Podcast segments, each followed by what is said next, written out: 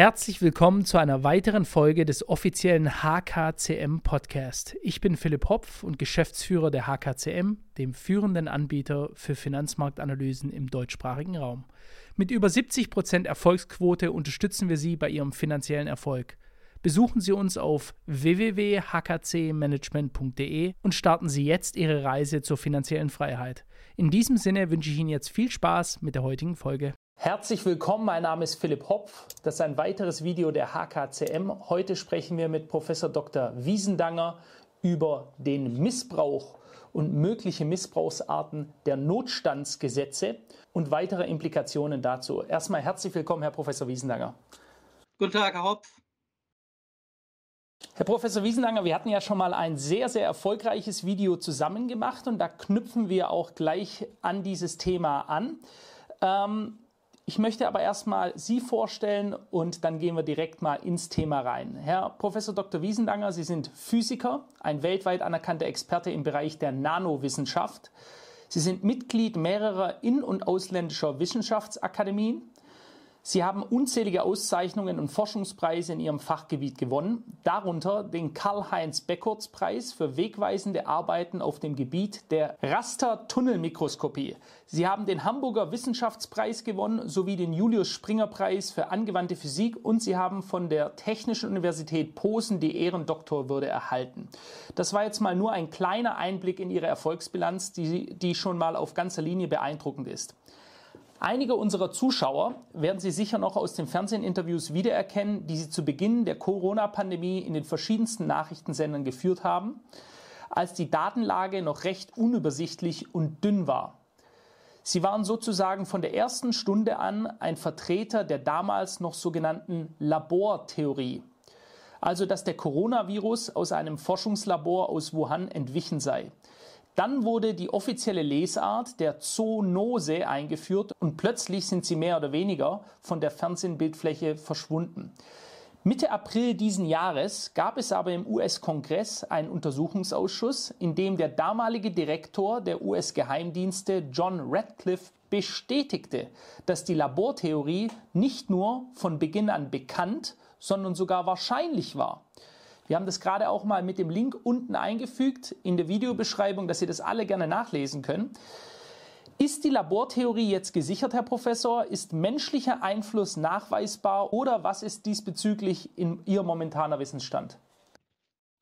Ja, in der Tat gab es im vergangenen Jahr zahlreiche Anhörungen vor einem Untersuchungsausschuss des US-Kongresses. Da sind sehr wichtige Persönlichkeiten interviewt worden unter anderem der damalige Direktor der US-amerikanischen CDC, das ist, ist, äh, sind die Centers for Disease Control and Prevention, das entspricht in etwa dem deutschen Robert Koch Institut.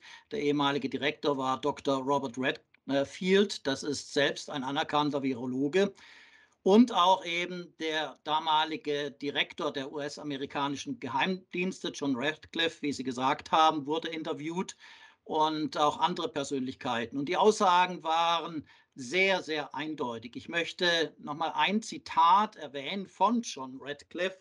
Er sagte, und das äh, steht geschrieben in seinem schriftlichen äh, äh, Dokument, das er eben im Untersuchungsausschuss eingereicht hat, er sagte, A lab leak is the only explanation credibly supported by our intelligence, by science and by common sense. Also äh, zu Deutsch, ein Laborleck ist die einzige Erklärung, die glaubwürdig durch unsere geheimdienstlichen Erkenntnisse, die Wissenschaft und den gesunden Menschenverstand gestützt wird. Erstaunlich mhm. ist, dass er auch die Wissenschaft nennt. Und da mögen Sie und auch die Zuhörer vielleicht jetzt einwenden, ja, es gab ja diesen sogenannten Lancet-Brief vom Februar 2020 und eine sehr bekannte Arbeit in der berühmten Fachzeitschrift Nature Medicine vom März 2020, wo zahlreiche Virologen sehr frühzeitig ohne fundierte wissenschaftliche Evidenz behauptet haben, dass das SARS-CoV-2-Virus niemals aus einem Labor stammen könnte, dass es eben nur natürlich durch eine sogenannte Zoonose äh, ins äh, Leben gerufen werden konnte. Und äh, das war die Leseart eben aufgrund der Aussagen dieser Virologen. Und darauf haben sich ja dann auch alle Faktenchecker letzten Endes berufen. Jetzt ist aber letzten Endes herausgekommen durch äh, eine Offenlegung der E-Mail-Korrespondenz und auch zahlreicher Chatverläufe unter diesen Virologen, und zwar auf der Basis des US-amerikanischen Freiheitsgesetzes, dass diese selben Virologen privat etwas ganz anderes gesagt haben, dass sie sogar gegenteilige Ansichten hatten, dass es tatsächlich sechs Auffälligkeiten in der Gensequenz des SARS-CoV-2-Virus gab, die eindeutig auf eine künstliche Herstellung dieses Virus, also auf einen nicht natürlichen Ursprung hinwiesen, von Anfang an. Und das wurde offengelegt und äh, das ist alles mittlerweile dokumentiert. Und auf dieser Basis gab es gerade jüngst jetzt eine internationale Petition, um gegen diese Verstöße, massiven Verstöße gegen Regeln guter wissenschaftlicher Praxis vorzugehen. Diese Petition wurde von Tausenden von Wissenschaftlern unterzeichnet und äh, wird jetzt äh, zu Beginn des Jahres 2024 dem Editor, dem Herausgeber der Fachzeitschrift Nature Medicine übergeben, weil es darf nicht sein, dass auf der Basis von Verletzung wissenschaftlicher Regeln hier eine solche entscheidende Frage äh, letzten Endes in eine vollkommen falsche Richtung geführt wurde und dass letzten Endes Medien, aber auch die gesamte Bevölkerung weltweit in die Irre geführt wurde durch ein solches Verhalten. Weiterhin ist noch maßgeblich, und das sind auch Entwicklungen gerade der letzten Wochen, dass Berichte insbesondere in USA und Großbritannien bekannt geworden sind, wonach westliche Regierungen Ende Februar 2020 Informationen bekommen haben, dass eben das SARS-CoV-2-Virus allerhöchster Wahrscheinlichkeit nach künstlichen Ursprungs ist und dass deshalb eben besondere Maßnahmen äh, zu ergreifen sind. Und das wird mittlerweile in sehr vielen Ländern als Erklärung angeführt, dass es eben diese extrem strikten Maßnahmen gab, insbesondere Lockdowns, aber auch die maßgeblichen Einschränkungen von Grund- und Freiheitsrechten, die ja besonders problematisch waren auf der Basis auch äh, der geltenden Grundgesetze in unserem Land. Und äh, das ist doch etwas, was unbedingt der Aufarbeitung bedarf.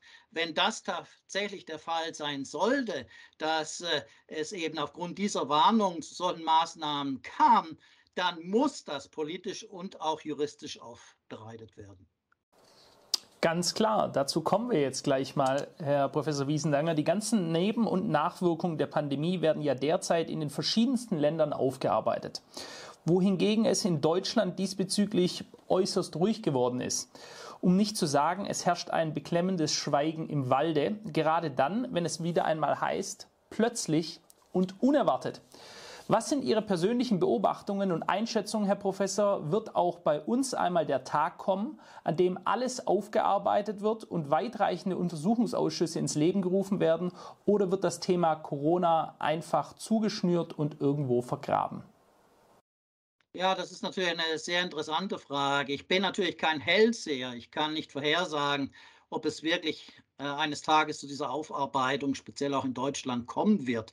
Ich kann aber mit Sicherheit sagen, dass eine solche Aufarbeitung dringend notwendig wäre, insbesondere vor dem Hintergrund der drastischen Einschränkungen von Grund- und Freiheitsrechten. Und das ist die Basis letzten Endes äh, unseres Grundgesetzes, äh, unserer freiheitlich-demokratischen äh, Rechtsordnung. Äh, wir feiern ja gerade jetzt dann auch 75-jähriges Jubiläum äh, unseres Grundgesetzes. Und wenn es hier zu ja. Einschränkungen äh, kam, die eben nicht gerechtfertigt waren, Jahren, dann muss das aufgearbeitet werden, sowohl im Rahmen von parlamentarischen Untersuchungsausschüssen wie auch von juristischer Seite durch die entsprechenden Institutionen. Und ich kann nur mit Sicherheit sagen, dass wenn das nicht passiert, dass das zu einem erheblichen Schaden für unsere Demokratie führen könnte. Herr Professor Wiesendanger, viele Maßnahmen während der Corona-Zeit konnten ja nur deshalb durchgesetzt werden, weil dafür die sogenannten Notstandsgesetze erlassen wurden. Über dieses Thema schrieben Sie ja auch vor kurzem einen interessanten Artikel in Tichys Einblick. Auch den haben wir unten verlinkt, welcher sich mit den Fragen befasst, inwieweit diese Notlage überhaupt vorherrschte und was das Anwenden der Notstandsgesetze überhaupt bedeutet. Was sind dahingegen Ihre bisherigen Erkenntnisse? Nun, ich glaube, dass äh, Notlagen gerade auch in den letzten vier Jahren viel zu voreilig ausgerufen und teilweise auch herbeizitiert wurden. Im Zusammenhang mit der Corona-Pandemie muss man zunächst einmal festhalten, dass offizielle Daten des Statistischen Bundesamtes eine unterdurchschnittliche Klinikbelegung im ersten Pandemiejahr 2020 äh, und auch insbesondere keine Übersterblichkeit in Deutschland zeigten.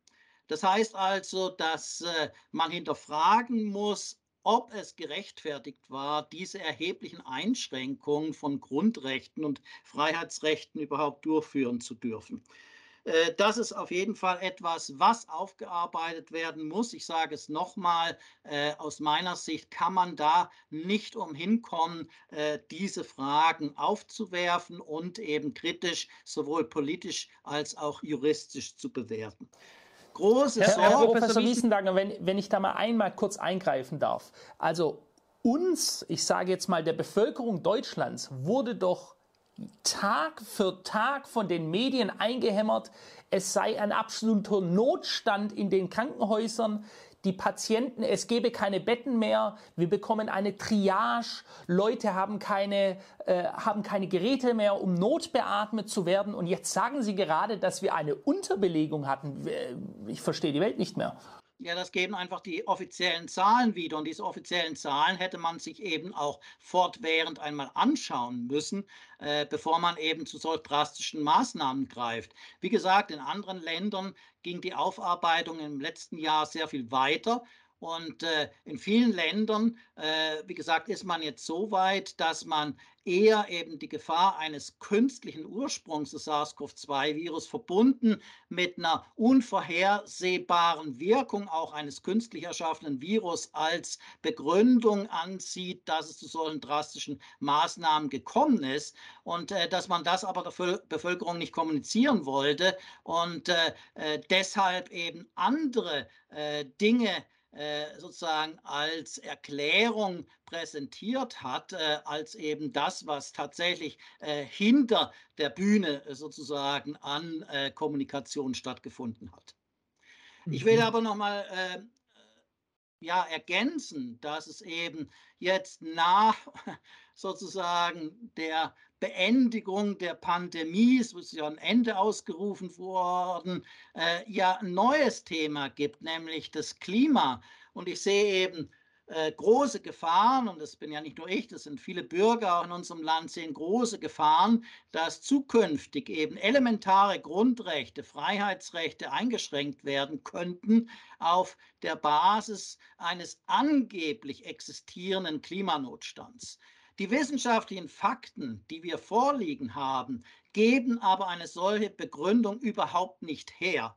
Es gibt keinen Klimanotstand und da äh, sind sich Tausende von Wissenschaftlern, die auch eine entsprechende Erklärung äh, abgegeben haben, international einig.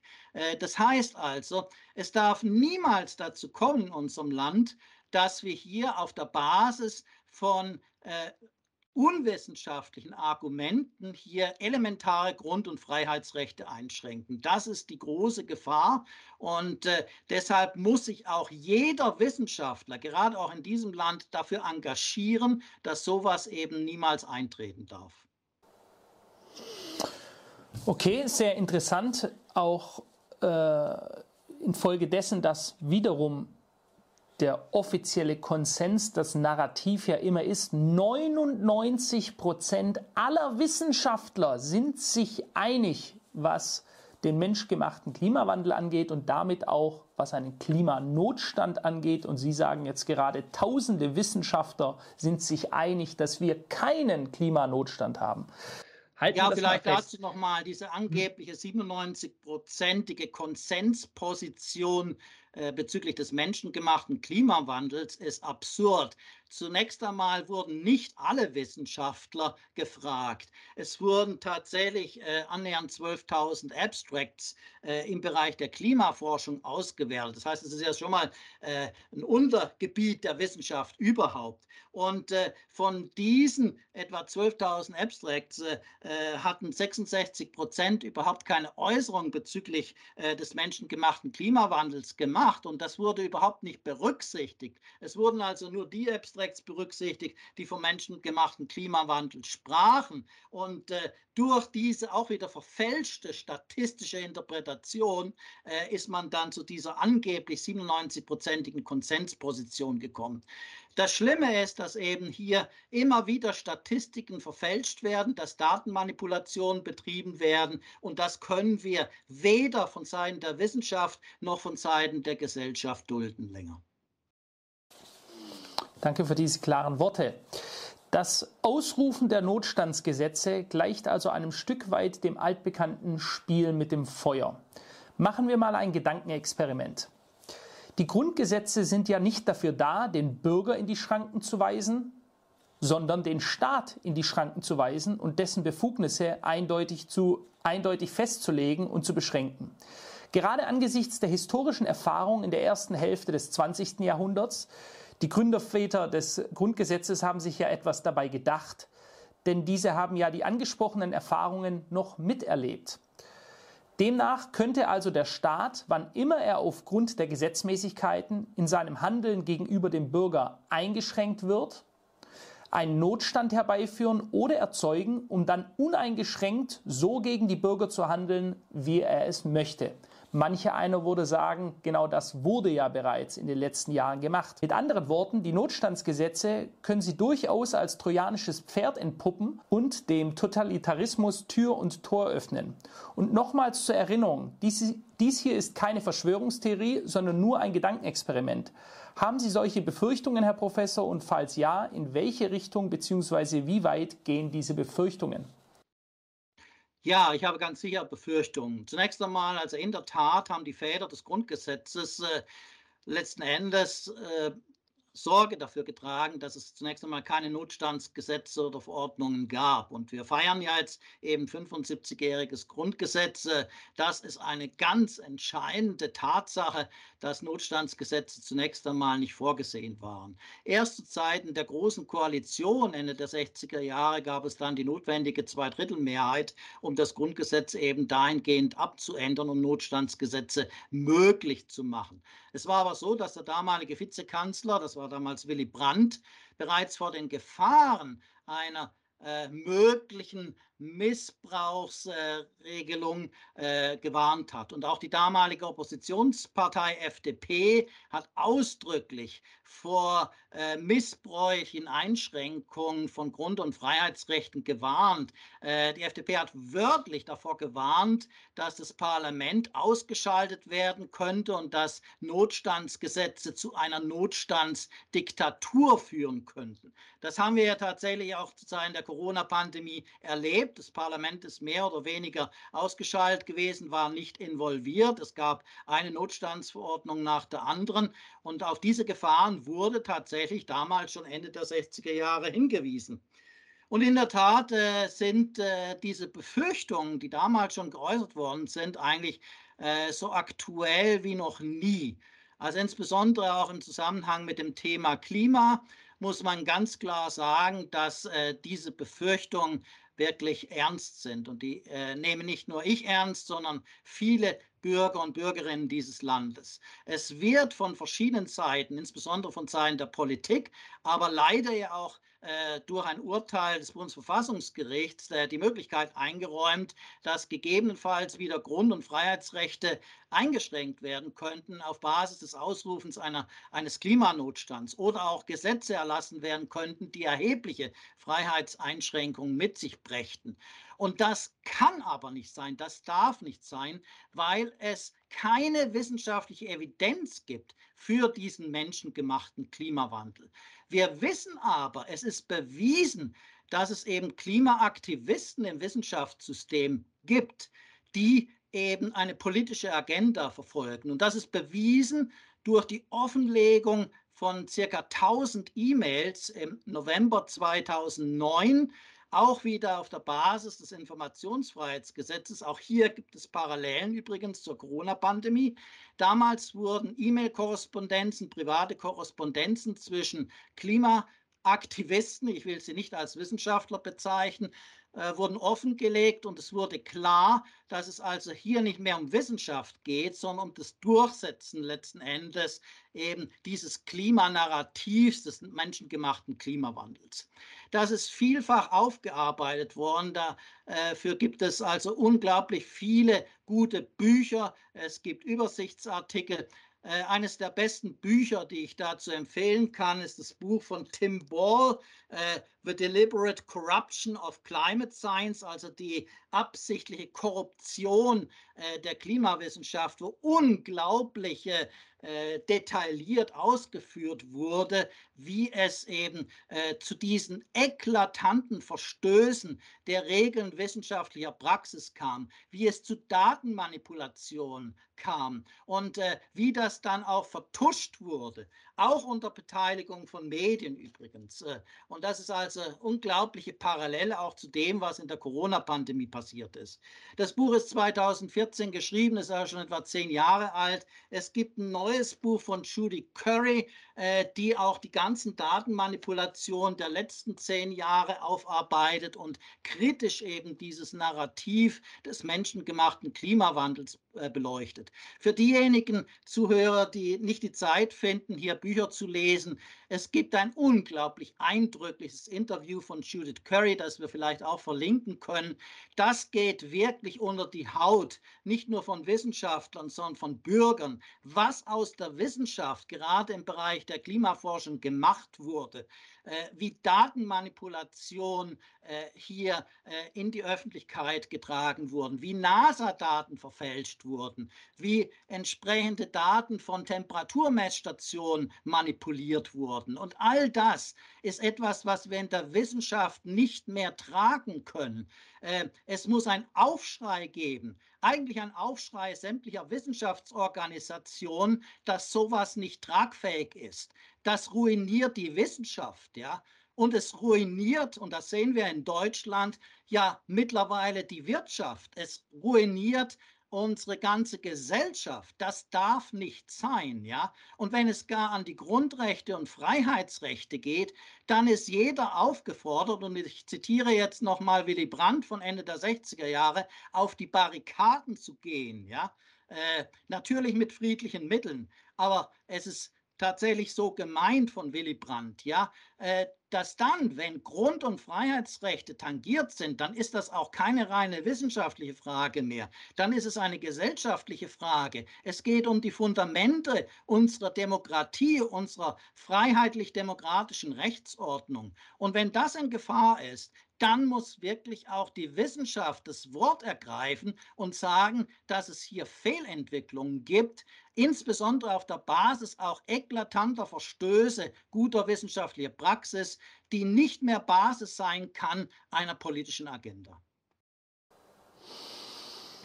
Herr Professor Dr. Wiesendanger, nicht verlegen um klare, deutliche Worte. Ich danke Ihnen ganz herzlich dafür. Ich denke, wir sehen die ersten Bewegungen äh, haben wir gesehen jetzt in den Bauernprotesten und auch die Art und Weise, wie sie nicht von anderen Branchen abgelehnt werden, sondern wie man sich die Hand reicht, wie aktuell die, äh, die äh, Bäcker darüber sprechen, wie die Großschlachtereien darüber sprechen. Viele wollen sich anschließen, die Logistikunternehmer am 8. Januar. Es ist also einiges Bewegung in diesem Land und ich hoffe, dass äh, man auch offen bleibt im Diskurs, gerade auch was diese Themen hier angehen. Ganz herzlichen Dank, Herr Professor Wiesendanger.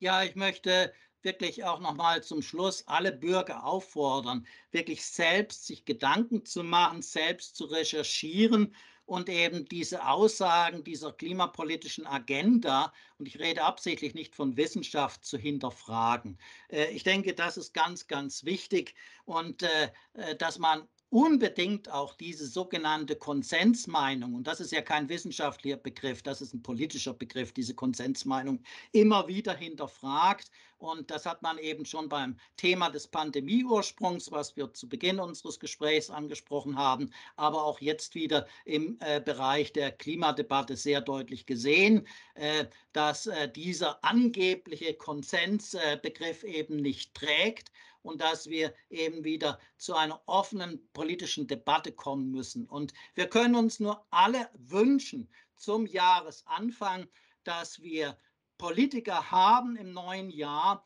die wirklich auch wieder Politik für und nicht gegen die Bürger machen, dass es Politiker gibt, die auch die Wahrheit sagen, die eben ehrlich sind gegenüber den Bürgern. Und das gehört nach meiner Meinung eben auch zu diesem im letzten Wahlkampf viel zitierten Respekt gegenüber den Bürgern. Respekt bedingt, dass man ehrlich ist und ehrlich kommuniziert. Und äh, das ist ein ganz wichtiger Bestandteil. Und natürlich muss jeder Politiker, jede politische Partei sich gerade auch im 75-jährigen Jubiläum des Grundgesetzes darauf besinnen, wie wichtig eben Grund- und Freiheitsrechte sind und dass man nicht leichtfertig Notlagen und Notstandsgesetze herbeirufen darf. Und letzten Endes ist es mein Wunsch und sicherlich auch der Wunsch vieler Bürger, dass sich Politiker einmal darüber Gedanken machen, ob man nicht als beste Maßnahme im neuen Jahr einfach mal mindestens 25 Prozent aller Gesetze, gesetzlichen Regelungen, Verordnungen streichen kann. Das könnte eventuell das größte Haushaltskonsolidierungsprogramm und Wirtschaftsförderprogramm werden. Und es würde noch nicht mal etwas kosten. Und ich glaube, wir haben in diesem Land die wirtschaftliche Kompetenz, die Kompetenz im Wirtschaftssystem, diese 25 Prozent der Gesetze zu identifizieren, die man ersatzlos streichen könnte. Absolut richtig, das sehe ich genauso. Und wenn die gleich dabei sind, dann könnten sie sich auch gleich noch selbst streichen. Ich denke, das ist auch eine, äh, eine Mehrheitsgeschichte, die ganz viele Bürger in diesem Land sehen. Diese Unzufriedenheit, wie ich das wahrnehme, ist auf jeden Fall zu meinen Lebzeiten, ich werde jetzt äh, bald 40, noch nie so groß gewesen, wie wir sie aktuell sehen. Nochmals, Herr Professor Wiesendanger, ganz herzlichen Dank. Vielen Dank für das Gespräch, Herr Hopf.